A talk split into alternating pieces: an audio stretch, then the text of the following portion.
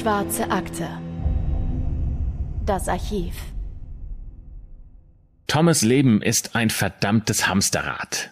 Er arbeitet als Maschinenbauer in einer Fabrik, die Elektrowerkzeuge herstellt und muss dort Tag ein, Tag aus dieselben eintönigen Handgriffe tätigen.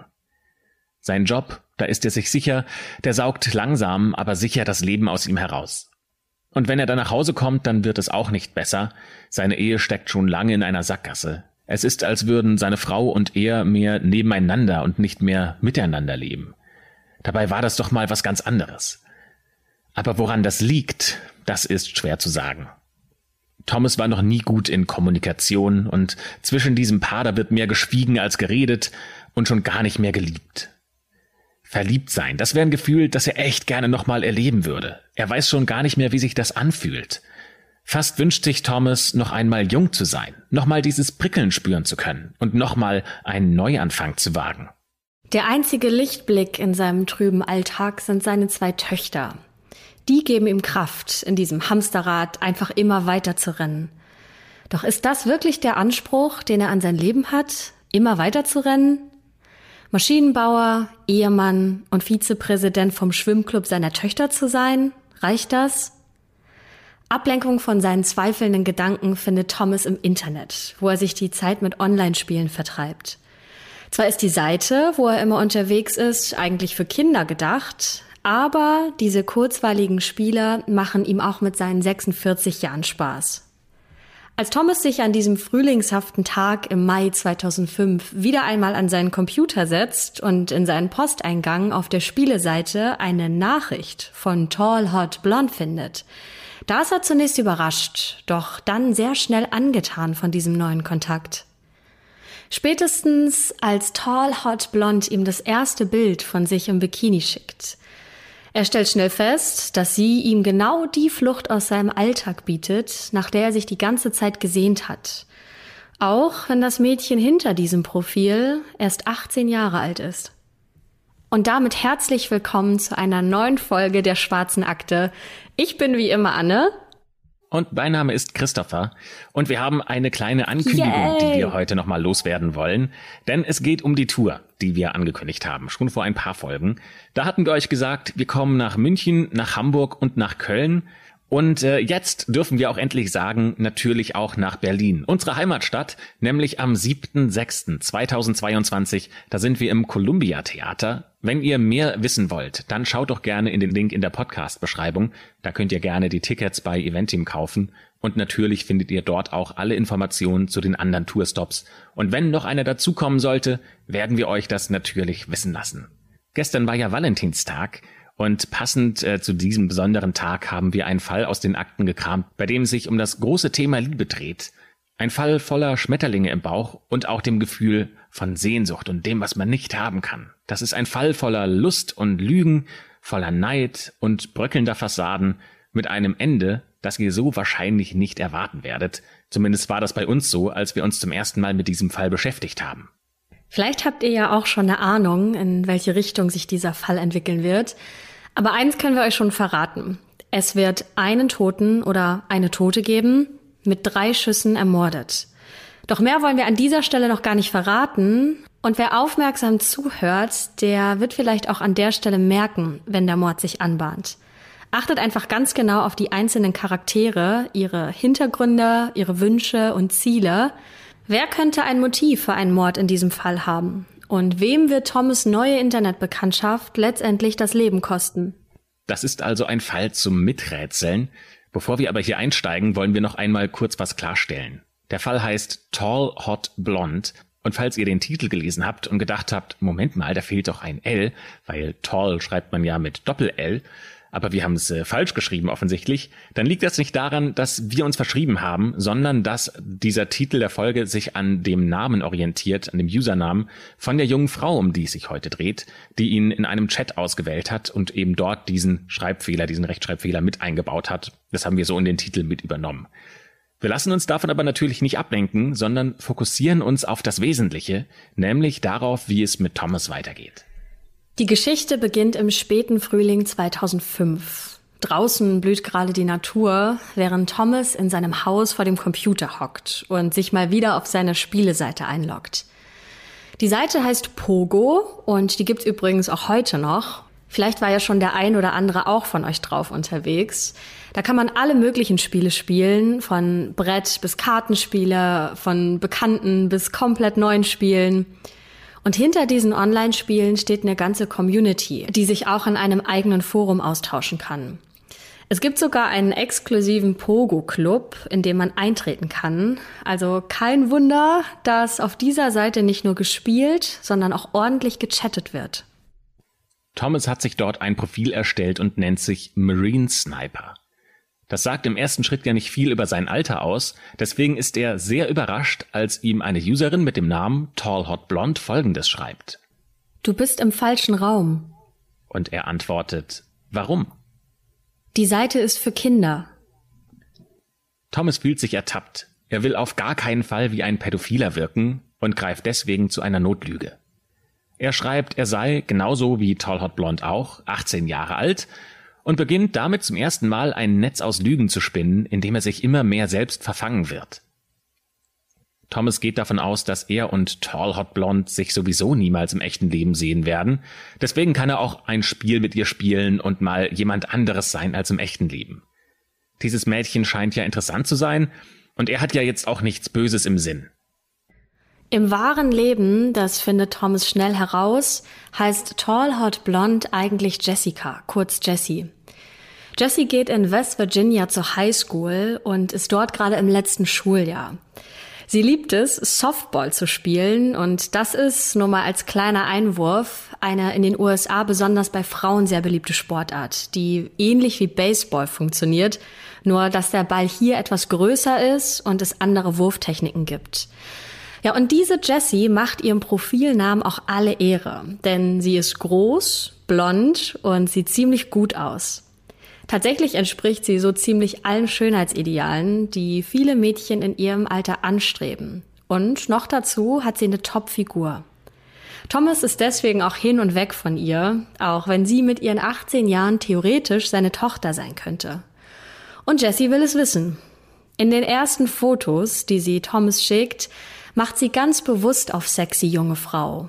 Sie posiert im Bikini am Pool, hat die Hände in die Hüften gestemmt und Thomas kann den Blick nicht von ihrem flachen Bauch und dem großzügigen Ausschnitt wenden. Natürlich will Jessie auch mehr über Marine Sniper erfahren und fragt auch nach Fotos. Thomas will unter keinen Umständen seine wahre Identität preisgeben, sondern er erschafft hinter Marine Sniper eine komplette Fantasiefigur. Er stellt sich als Tommy vor, der gerade als Marine-Soldat auf einem Einsatz im Irak sei, er wäre 1,80 groß und hätte kurzes dunkelblondes Haar mit breiten Schultern und durchtrainierten Muskeln. Obwohl er beim Militär ist, hat er aber auch eine weiche Seite. Tommys Mutter, so denkt sich das Thomas aus, sei früh gestorben, nämlich als Tommy noch ein Kind war. Seitdem hätte er sich nie mehr wirklich geliebt gefühlt. Aber nicht alles an Thomas Geschichte ist ausgedacht, denn er war tatsächlich als junger Erwachsener für sechs Jahre beim Militär. Obwohl er sich als Scharfschütze qualifiziert hatte, wurde er jedoch nie in einen richtigen Einsatz geschickt. Tatsächlich musste er das Militär nämlich wegen eines Alkoholproblems verlassen. Es war jedoch immer sein Traum, Marinesoldat zu werden, und durch Tommy hat Thomas jetzt die Möglichkeit, eben diesen Traum tatsächlich zu leben. Zumindest in seinen Vorstellungen. Deshalb hat er also diesen Profilnamen Marine Sniper gewählt. Sniper bedeutet auf Englisch nämlich nichts anderes als Scharfschütze. Thomas besitzt noch Fotos von seiner Militärzeit, die er jetzt Jesse schickt. Die zeigen ihn bei einem dieser Marine Bootcamps. Diese Fotos sind zwar 30 Jahre alt, aber das muss Jesse ja nicht wissen. Thomas genießt es, sich endlich wieder jung und attraktiv zu fühlen, und er stellt fest, dass es ihm deutlich leichter fällt, online mit Menschen zu sprechen als im echten Leben, zum Beispiel mit seiner Ehefrau. Natürlich ist es naiv von Jesse zu glauben, dass er gerade an der Front im Einsatz ist, aber trotzdem noch Zeit hat, mit ihr zu chatten und zwischendurch die Spiele auf Pogo zu spielen. Da hat sie wahrscheinlich einfach nicht drüber nachgedacht. Aber Thomas gefällt das, dieses Bild aufrecht zu erhalten.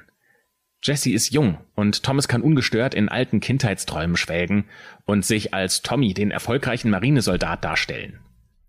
Und so vergeht die Zeit. Fast jeden Tag haben Tall Hot Blonde und Marine Sniper Kontakt Und aus anfänglichem Smalltalk wird schnell mehr. Wenn Thomas von der Arbeit kommt, dann spielt er erst mit seinen Töchtern, denn diese sind ja auch das einzig Schöne, das er in der echten Welt noch hat. Und die beiden sind ungefähr im Teenageralter. Genaue Angaben geben die Quellen da leider nicht her. Und sobald seine Mädels schlafen, kann er es kaum erwarten, sich schnell wieder vor den Computer zu hocken. Teilweise sitzt er dort bis vier oder fünf Uhr morgens und schreibt mit Jessie, obwohl er um sieben Uhr morgens wieder zur Arbeit muss. Er schreibt da also mit einem Mädchen, in das er sich langsam, aber sicher verliebt und das bereits ziemlich verliebt in ihn ist, also zumindest in Tommy. Doch wo ist die Grenze? Wo fängt Tommy an und wo hört Thomas auf? Es scheint fast so, als ob Thomas zwei Leben parallel führt. Das eine ist der 46-jährige Familienvater und Ehemann und das zweite ist der 18-jährige Tommy, der voller Bauchkribbeln auf neue Nachrichten seiner Jessie wartet. Mit jeder Stunde, die Thomas vor dem Computer verbringt, fühlt sich seine Online-Präsenz echter an als sein wahres Leben. Weil es sich so gut anfühlt, Tommy zu sein, jung zu sein, voller Perspektiven und dann auch noch von einem tollen Mädchen begehrt. Schon bald reicht den beiden der Chat nicht mehr aus und sie beginnen auch zu telefonieren und sich gegenseitig Liebesbriefe und Geschenke zu schicken. Darunter unter anderem Armbänder mit ihren Namen drauf und eine Kette, die ein zerbrochenes Herz als Anhänger hat, wobei jeder von ihnen eine Hälfte des Herzes besitzt. In einem dieser Liebesbriefe von Tommy an Jesse ist Folgendes zu lesen. Baby, es ist wunderschön, mit dir zusammen zu sein. Ich möchte dich jetzt, morgen und für immer in meinem Leben haben. Du bedeutest alles für mich, mein Schatz. Ohne dich in meinem Leben bin ich nichts. Du gibst mir einen Grund weiterzumachen. Schatz, ich kann dir nie und nimmer alles zurückgeben, was du für mich getan oder mir geschenkt hast. Das ist, warum ich dich liebe. So sehr, mein Schatz. Meine Liebe ist bedingungslos. Und sie wird es sein bis zum Tag, an dem ich sterbe. Ja, das eine ist das Gefühl dieser frischen Verliebtheit, das andere ist die Lust, die auch jetzt in diesen Chat kommt. Und so werden die Gespräche immer intimer. Sie haben Sex per Chat und auch am Telefon, Sie pushen sich gegenseitig in ihrer Erregung und in ihren Fantasien hoch. Thomas ist bald von seiner Identität als Tommy komplett eingenommen. Deswegen stört es nicht, dass das Mädchen seiner Begierde knapp 30 Jahre jünger ist als er. Schon lange hat er sich nicht mehr so begehrt gefühlt, so dirty, aber in einer total ekstatischen Weise. Die Verbindung mit Jessie wird zu einer ganz persönlichen Droge. Und Jessie denkt, dass sie in Tommy den Mann ihres Lebens gefunden hat.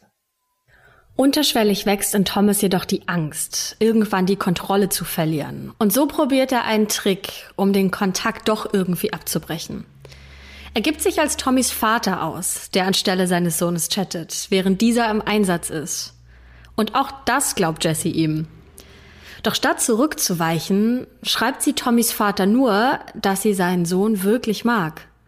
Und Thomas muss feststellen, dass er wie eine Spinne im Netz seiner eigenen Lügen gefangen ist. Halbherzig spielt er sogar mit dem Gedanken, Tommy bei einem Routineeinsatz im Irak sterben zu lassen. Doch, das bringt er irgendwie auch nicht übers Herz. Dafür ist er schon viel zu tief drin. Und gleichzeitig hat Thomas Schuldgefühle gegenüber seiner Frau und seinen Töchtern. Im Dezember 2005, also gut sieben Monate nachdem die beiden sich online kennengelernt hatten, stellt Thomas die Frage aller Fragen. Und natürlich wie beim Großteil der Kommunikation macht er das online. Und Jessie, die nimmt an. Die beiden haben sich noch nie im Leben wirklich gesehen, die haben sich noch nie in die Augen geschaut, und trotzdem wollen die beiden den Bund der Ehe eingehen. Thomas schreibt daraufhin eine Notiz an sich selbst, die er bei sich auf der Arbeit versteckt. Am 2. Januar 2006 hört Tom M. auf zu existieren und wird durch einen 18-jährigen, kampferprobten Marinesoldaten ersetzt. Er zieht nach West Virginia, um mit der Liebe seines Lebens zusammen zu sein. Ja, wie konnte sowas passieren? Wie konnte diese virtuelle Affäre den erwachsenen Thomas so zufriedenstellen, obwohl er doch genau weiß, dass er und Jesse sich niemals im echten Leben getroffen haben und sehr wahrscheinlich ja auch nie ein reales Paar werden und zusammen sind? Ja, häufig ist es nicht die Realität, sondern die Vorstellung von dem, was möglich wäre, also die Fantasie, die diesen Reiz ausmacht. Indem er Jesse vorgibt, als Marinesoldat im Einsatz zu sein und damit sie und Amerika zu beschützen, bekommt Thomas die Möglichkeit, endlich den Traum zu leben, den er in Wahrheit immer leben wollte. aber niemals wirklich konnte. Und ihr ahnt es vielleicht schon, Thomas wird nicht für immer in dieser Blase leben können. Gerade weil seine Affäre mit Jesse ja auch seine ganze Familie betrifft, die natürlich merkt, dass Thomas seine Freizeit nur vor dem Computer verbringt. Cindy, das ist Thomas Frau, spricht ihn auch immer wieder drauf an und sie will wissen, was los ist. Doch wenn sie ins Zimmer kommt, dann drückt Thomas einen Kurzbefehl auf der Tastatur, der den Chat mit Jesse löscht und gibt vor, irgendein Spiel zu spielen. Also wirklich zur Rede stellen kann Jesse ihren Mann nicht, denn er kommuniziert einfach nicht vernünftig mit ihr.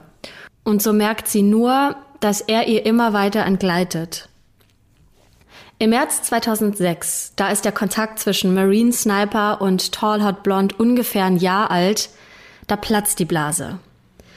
Denn eine von Thomas Töchtern sitzt gerade an dem Computer, als eine Nachricht von Tall Hot Blonde aufploppt.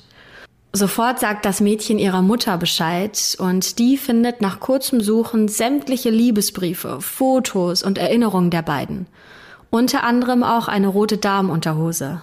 Und damit ist die Sache für Cindy klar. Thomas Ehefrau Cindy, die hat einen Plan. Sie schreibt Jessie einen Brief und legt ein Foto ihrer Familie dazu. Denn Jessie soll wissen, dass ihr Tommy mehr als doppelt so alt ist, als er sich eigentlich ausgibt. Und sie schreibt Jessie, anbei findest du ein Foto meiner Familie. Lass mich dir die Menschen darauf vorstellen. Der Mann in der Mitte ist Tom, mein Ehemann, mit dem ich seit 1989 verheiratet bin. Er ist 46 Jahre alt. Es gibt keinen Tommy.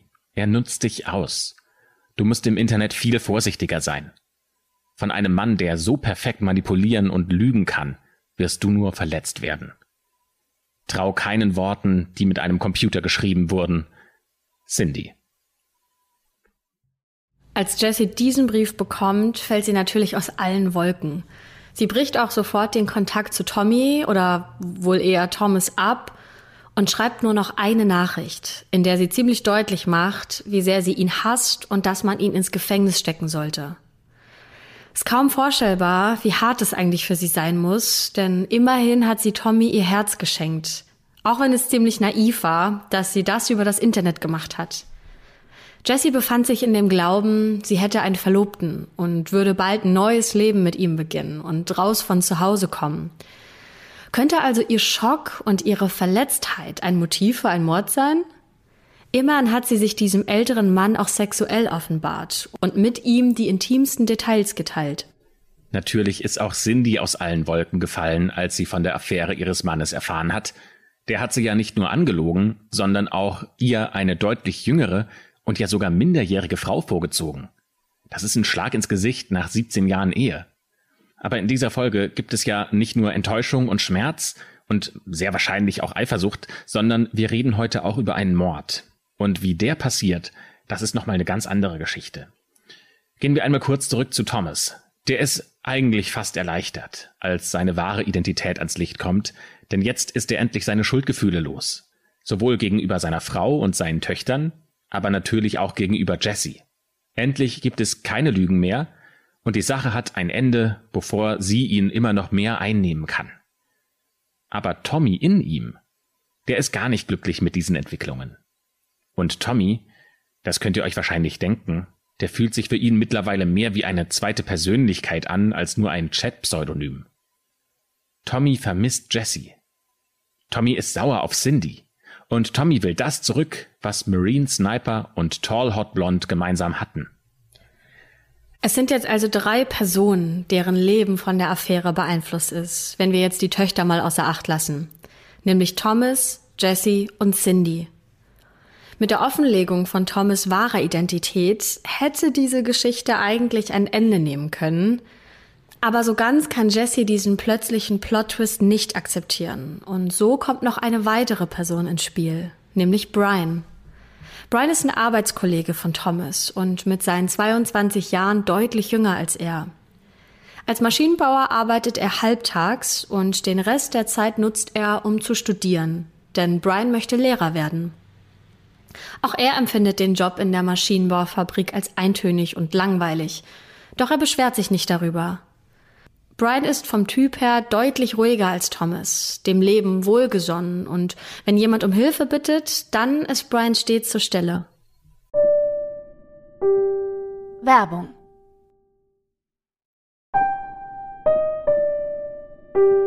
Werbung Ende. Er weiß von Thomas Online-Bekanntschaft, weil diese auf der Arbeit ständig damit geprahlt hat. Tatsächlich haben Brian, Thomas und Jesse schon das ein oder andere Mal zusammen Online-Spiele auf Pogo gespielt, denn auch Brian hat dort einen Account. Jesse nutzt die Gelegenheit und schreibt Brian, der sich auf der Seite Beefcake nennt, eine private Nachricht. Was Jesse wissen will, ist, ob es wahr ist, was sie über Thomas herausgefunden hat. Und Brian bestätigt alles, was Cindy erzählt hat. Außerdem ist er es, der Jessie tröstet, die da natürlich total am Boden zerstört ist. Aus diesem ersten Kontakt und diesem Trost beginnt dann ein regelmäßiger Chat, und die beiden finden Gefallen aneinander.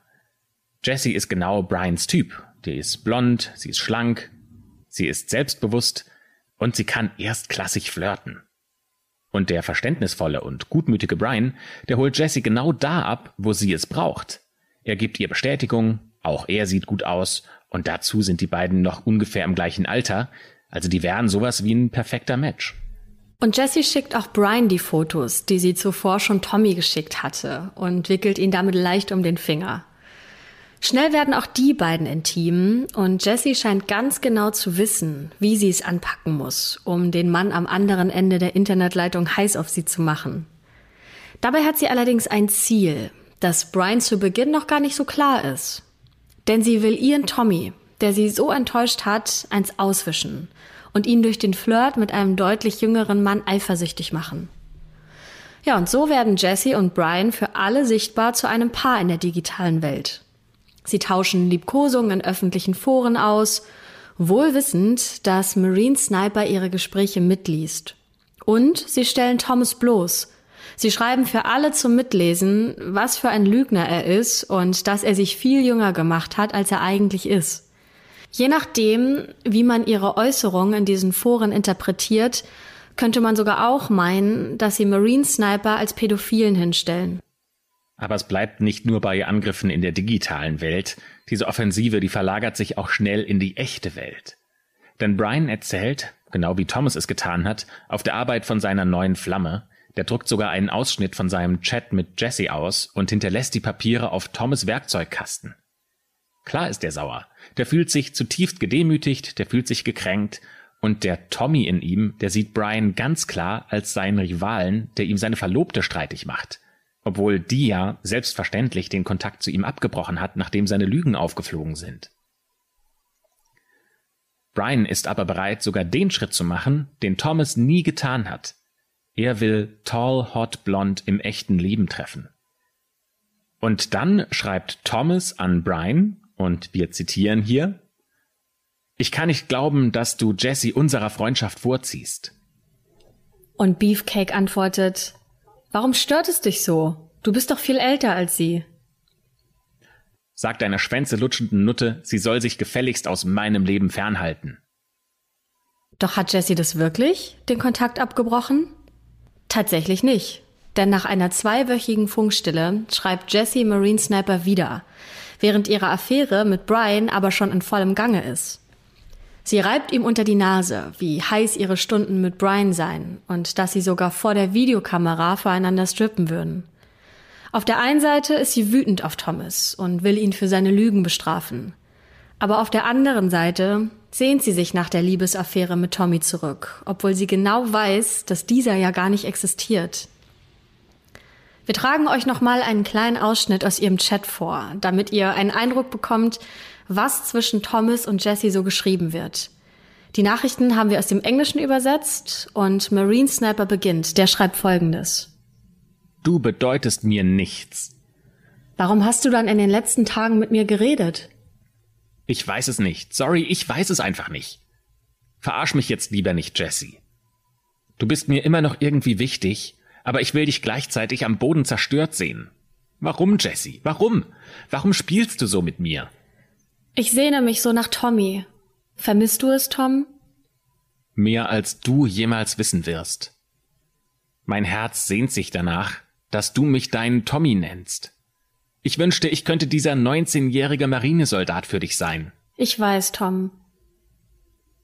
Es tut mir leid, dass ich dir mit meinen Lügen so viel Schmerz bereitet habe. Tust du mir einen Gefallen? Welchen? Lass Tommy nicht sterben.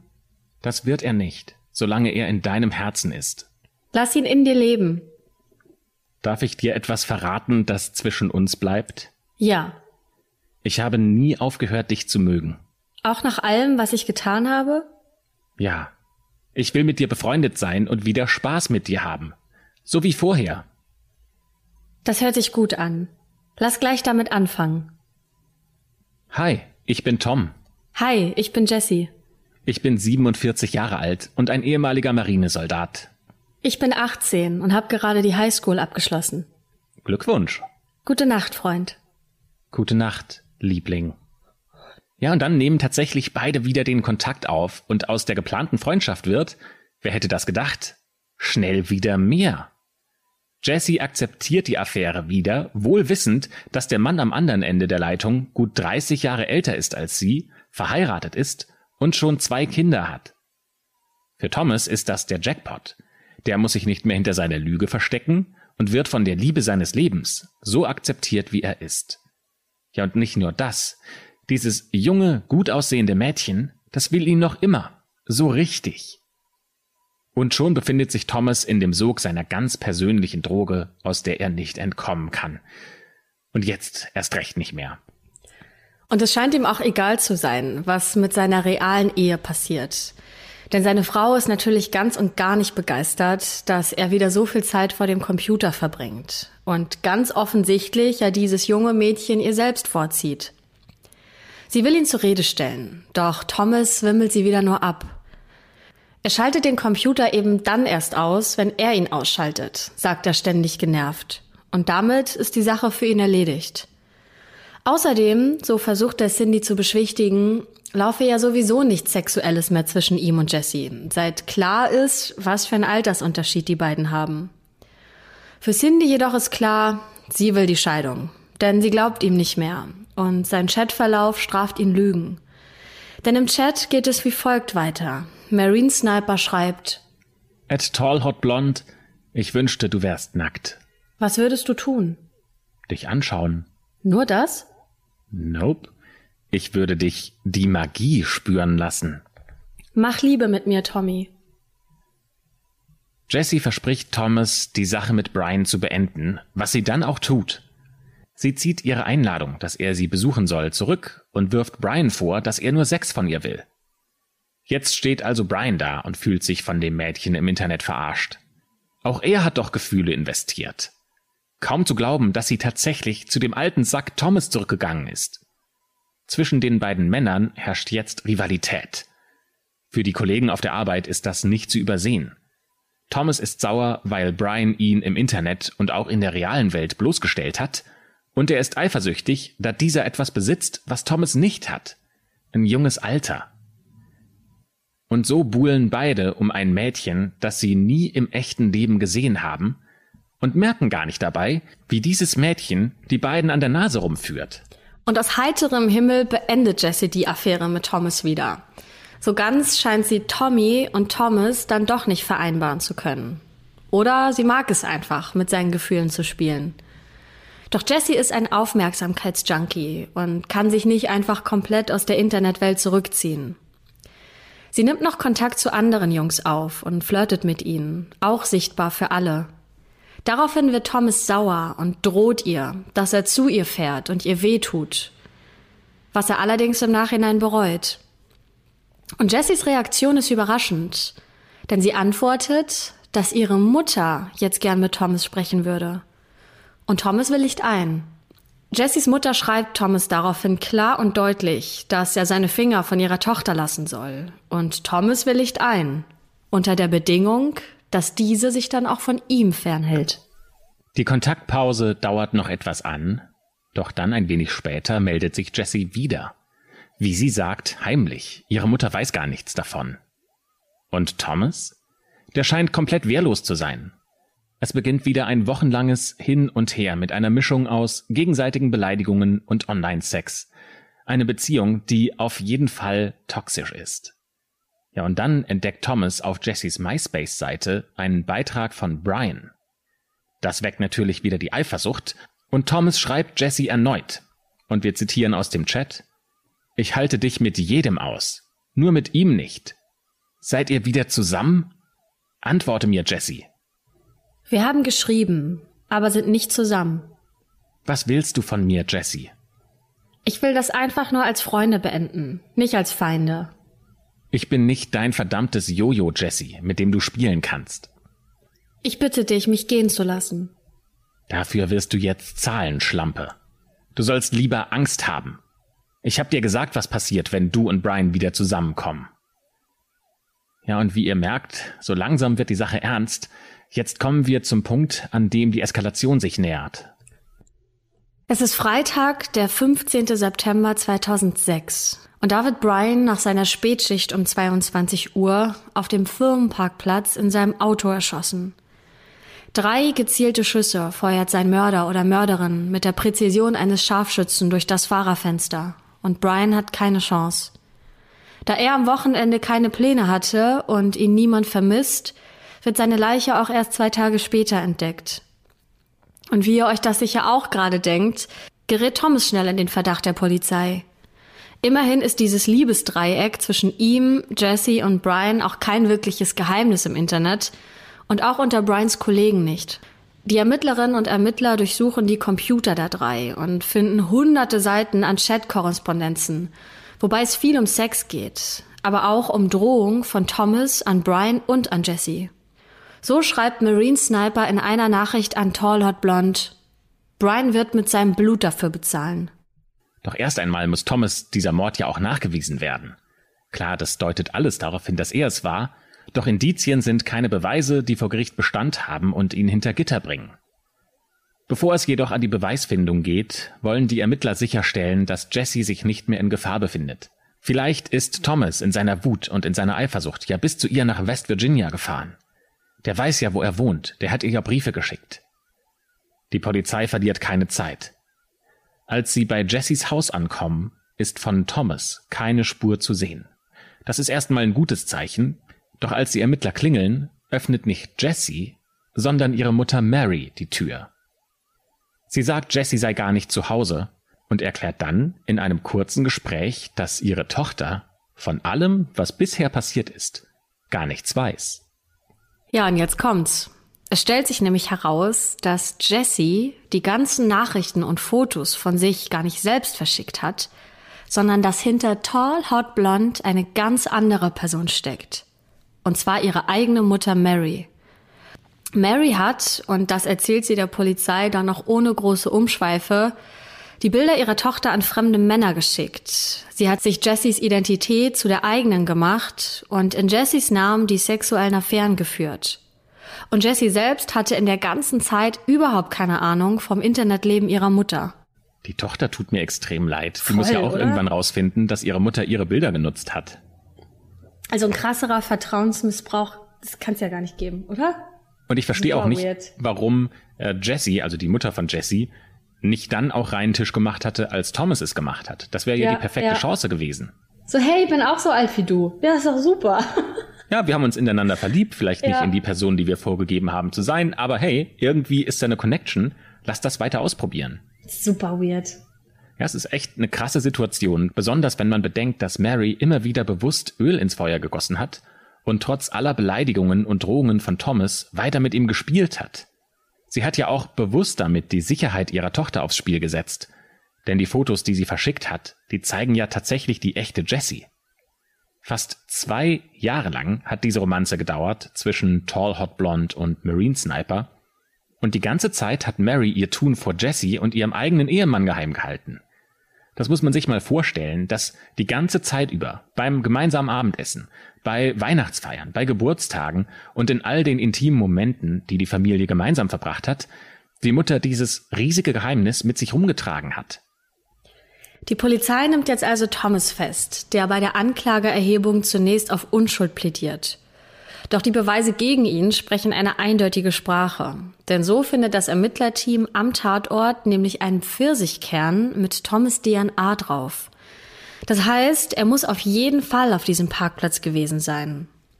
Außerdem weisen Patronenhülsen am Tatort darauf hin, dass Brian mit einem Militärgewehr erschossen wurde. Und es gibt ein privates Foto von Thomas, das einmal von seiner Frau Cindy geschossen wurde. Und dieses Foto bestätigt, dass Thomas eben genau so eine Waffe besitzt. Denn auf dem Foto ist Cindy im Vordergrund zu sehen und im Hintergrund ein Waffenschrank mit eben jenem Militärgewehr da drin. Die Beweislast ist erdrückend. Und Thomas sieht auch tatsächlich ein, dass es jetzt das Beste ist, ein Geständnis abzulegen. Dazu hat ihm auch sein Anwalt geraten. So hat er zumindest noch die Chance, wieder lebend aus dem Gefängnis herauszukommen, denn er wird zu 20 Jahren Haftstrafe verurteilt. Hätte er nicht gestanden, dann wäre sein Urteil wahrscheinlich 25 Jahre bis lebenslang gewesen. Warum aber hat Thomas seinen Zorn an Brian und nicht an Jesse ausgelassen? Denn es war ja eigentlich Jesse, die ihn bloßgestellt hat, ihn verletzt hat und mit seinen Gefühlen gespielt hat. Ein Psychologe, der sich intensiv mit diesem Fall auseinandergesetzt hat, sagt, dass Marinesoldaten keine Frauen töten. Deswegen musste Brian am Ende dran glauben. Und letztendlich hat Brian für Thomas mehr eine Gefahr für diese Fantasiewelt dargestellt, als Jesse für seine Emotionen. Thomas erfährt übrigens erst nach seiner Festnahme, wer seine Jessie im wirklichen Leben ist, nämlich ihre 45 Jahre alte Mutter. Die Polizisten zeigen ihm sogar ein Foto und als er realisiert, was das bedeutet, wird er vor Schock weißer als die Wand hinter sich. Alles, wirklich alles, war eine einzige große Lüge und letztendlich gibt es nur eine Person, die immer die Wahrheit gesagt hat. Und das war Brian. Der 22-jährige Brian, der für die sexuell frustrierten Fantasien zwei mit 40-Jähriger sterben musste. Ja, und auch der Brian, der noch bis vor kurzem einer seiner guten Freunde war. Und jetzt noch eine kurze Triggerwarnung. Wir werden jetzt über Suizid sprechen. Wenn ihr euch mit dem Thema nicht wohlfühlt, dann spult bitte ein bisschen vor. Oder wenn ihr selbst sogar suizidale Gedanken habt, dann holt euch gerne Hilfe. Den Link und die Nummer zur Telefonseelsorge, den findet ihr in der Beschreibung. In der Haft begeht Thomas mit Schlaftabletten einen Suizidversuch. Die hat er von einem anderen Insassen bekommen. Seine Begründung ist, wenn er seine Töchter nicht mehr aufwachen sehen kann, dann gibt es auch für ihn keinen Grund mehr zu leben. Dieser Versuch misslingt allerdings, und Thomas muss sich damit abfinden, dass er seine Freiheit für nichts und wieder nichts geopfert hat, und irgendwie muss er lernen, mit seinen Schuldgefühlen klarzukommen. Wenn er könnte, sagt er, dann würde er alles rückgängig machen. Aber er hat die Waffe abgedrückt, sogar gleich dreimal, in vollem Bewusstsein, und er war sich klar, welche Konsequenzen das für ihn, für seine eigene Familie, für seine Ehe, für seine Kinder und auch für die Familie von Brian haben würde. Und damit hat er ja gleich zwei Familien zerstört. Parallel zu Thomas Prozess sucht die Staatsanwaltschaft einen Weg, um auch Jessys Mutter Mary anzuklagen. Irgendwie scheint es unfair, wenn sie einfach ungeschoren davon kommt. Denn sie hat alles angefangen und ist untätig geblieben, als die Lage drohte zu eskalieren. Je nachdem, wie man es sieht, könnte man ja durchaus sagen, sie hätte den Mord provoziert. Und diese Ansicht vertritt auch ein an den Ermittlungen beteiligter Polizist. Außerdem hat sie die Identität ihrer minderjährigen Tochter im Internet missbraucht und die Fotos an fremde Männer geschickt. Und nicht nur irgendwelche Fotos, sondern ja durchaus intime. Bei der Durchsuchung ihres Laptops stellte die Polizei außerdem fest, dass sie hunderte von Fotos von Jessie besitzt und bei vielen ist auch deutlich zu sehen, dass sie die Fotos ohne das Wissen ihrer Tochter aufgenommen hat. Um solche Bilder zu bekommen, muss sie Jessie mit der Kamera regelrecht gestalkt haben. Aber das war es immer noch nicht, denn die Fotos hat sie nicht nur an Thomas und Brian, sondern auch an einige andere Männer geschickt. Aber obwohl Mary damit sämtliche Grenzen überschritten hat, muss sie sich nicht vor Gericht verantworten. Aber nur weil der Staat sie nicht zur Rechenschaft ziehen will, heißt das ja noch lange nicht, dass ihre Familie das nicht kann oder will. Marys Ehemann, der reicht, natürlich tief geschockt und verletzt von diesem Betrug, die Scheidung ein. Auch er hat nichts vom Doppelleben seiner Frau gewusst, und er kann nicht begreifen, wie Mary ihrer Tochter das antun konnte, ihrer eigenen Tochter. Auch Jessie selbst bricht den Kontakt zu ihrer Mutter ab. Sie zieht fürs Erste zu Verwandten nach Virginia, wo sie dann nach ihrem Highschool-Abschluss das College besucht. Damit bleibt Mary nach allem, was sie hatte, einer Ehe und einer Familie allein zurück. Nur einmal äußerte sie sich gegenüber den Medien öffentlich zu dem Fall und da hat sie gesagt, es war dumm. Es hätte nie geschehen sollen. Ich hätte nie gedacht, dass die Sache überhaupt irgendwo hinführen würde. Ich dachte, das Ganze würde einfach ins Leere laufen und damit hätte es sich dann. Gefilmt werden wollte sie dabei allerdings nicht, denn sie möchte nicht, dass Thomas weiß, wie sie aussieht, wenn er aus dem Gefängnis rauskommt. Über diesen ganzen Fall wurde 2009 eine Dokumentation gedreht, in der die Geschichte sehr einfühlsam und berührend aus Brians Perspektive geschildert wird. Wer sich noch weiter informieren möchte, der sollte auf jeden Fall da einen Blick reinwerfen, denn für diese Doku, da blicken unter anderem auch Thomas selbst, aber auch Marys zu dem Zeitpunkt schon Ex-Mann auf die Geschehnisse zurück. Dieser ganze Fall wurde 2012 auch als Spielfilm verwertet. Der heißt Tall Hot Blonde Mörderische Lügen. Ja, und damit nicht genug. Wenn ihr noch was sehen wollt, dann guckt euch doch das Theaterstück in den USA an, das auf diesem Fall basiert. Ja, und jetzt sind wir natürlich umso gespannter, was eure Eindrücke von diesem Fall sind. Also hättet ihr zum Beispiel erwartet, dass nicht nur hinter Marine Sniper, sondern letztendlich auch hinter Tall Hot Blonde eine ganz andere Person steckt?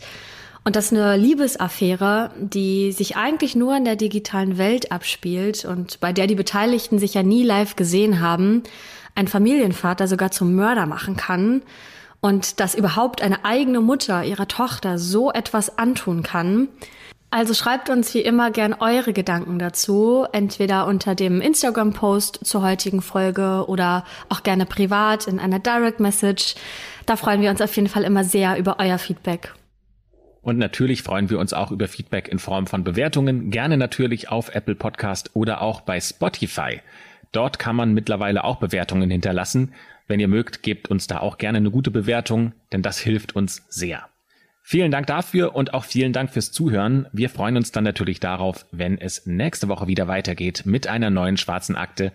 Habt bis dahin eine schöne Zeit und bis zum nächsten Mal.